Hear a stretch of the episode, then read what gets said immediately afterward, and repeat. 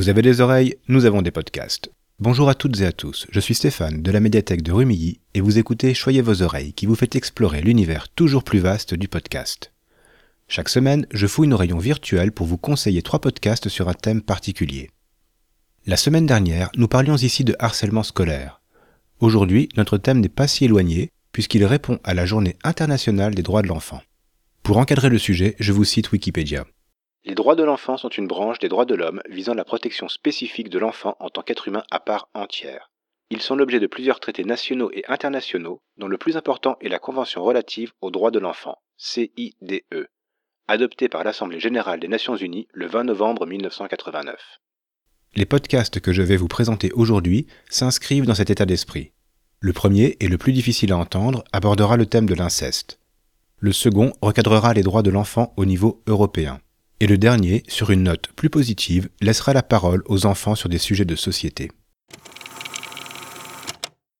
Louis Média est un des gros studios de podcast en France dont les productions sont régulièrement mises en avant.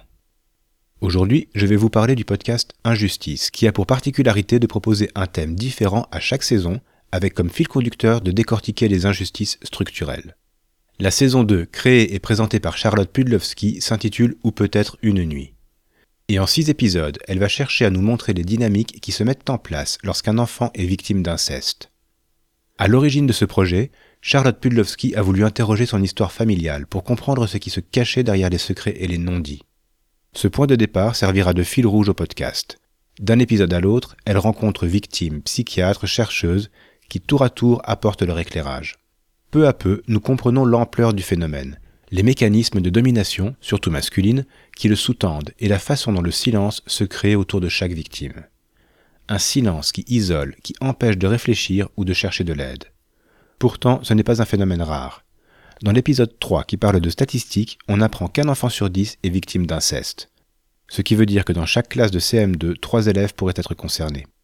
Cette saison d'injustice, ou peut-être une nuit, permet aux victimes d'être entendues et reconnues, elle permet aussi de mieux comprendre la nécessité de faire tomber ces murs de silence, puisque ce silence est en grande partie ce qui protège les coupables. Ces violences faites aux enfants ont un impact sur la société entière, et la démarche de Charlotte Pudlowski s'inscrit dans une volonté globale d'évolution de cette société. Vous l'avez compris, l'écoute de ces épisodes, bien qu'indispensable, est loin d'être facile. Lisez bien leur description et assurez-vous d'être dans de bonnes conditions pour démarrer. Diffusé en 2019 et 2020, Europecast est un podcast produit par Euradio, ou EU Radio. C'est une radio indépendante créée à Nantes en 2007 qui place l'Europe au cœur de sa programmation. Elle forme aussi des étudiantes et étudiants au journalisme européen. Pour en revenir à Europecast, son ambition était de proposer une émission quotidienne et thématique sur l'Europe.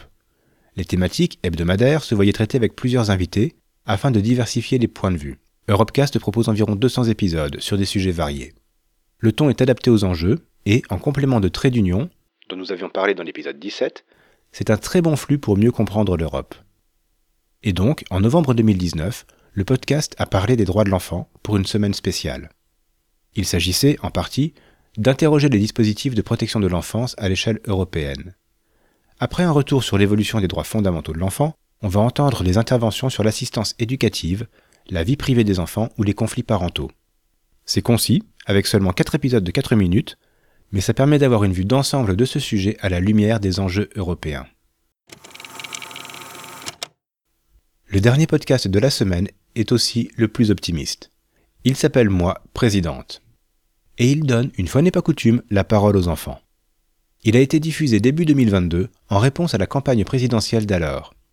L'idée de Kid Sono, le studio aux manettes du projet, c'était de prendre le contre-pied des discours des candidates et candidats et d'aborder les thèmes de la campagne avec les plus jeunes.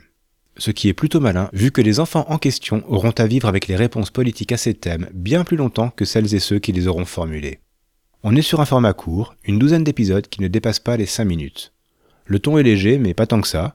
Souvent on va rire, de bon cœur, à certaines interventions. Et le reste du temps, on regrette que la vie ne soit pas aussi simple que vue par les yeux d'un enfant. D'ailleurs, vous n'avez pas besoin d'enfants pour l'écouter, mais si c'est le cas, vous pouvez essayer une écoute en famille. Je suis sûr que les échanges qui suivront seront savoureux. Voilà, ce sera tout pour aujourd'hui. Merci beaucoup de nous avoir écoutés. N'hésitez pas à nous retrouver sur Twitter pour nous dire ce que vous avez pensé de cet épisode et des podcasts qu'on y a présentés. Choyez vos oreilles est une production de la médiathèque du Quai des Arts à Rumilly, proposée et réalisée par Stéphane de l'espace Image et Son. La semaine prochaine, pour l'épisode 45, je vous parlerai de cinéma. Encore une fois, ok, mais cette fois, on sortira des sentiers battus.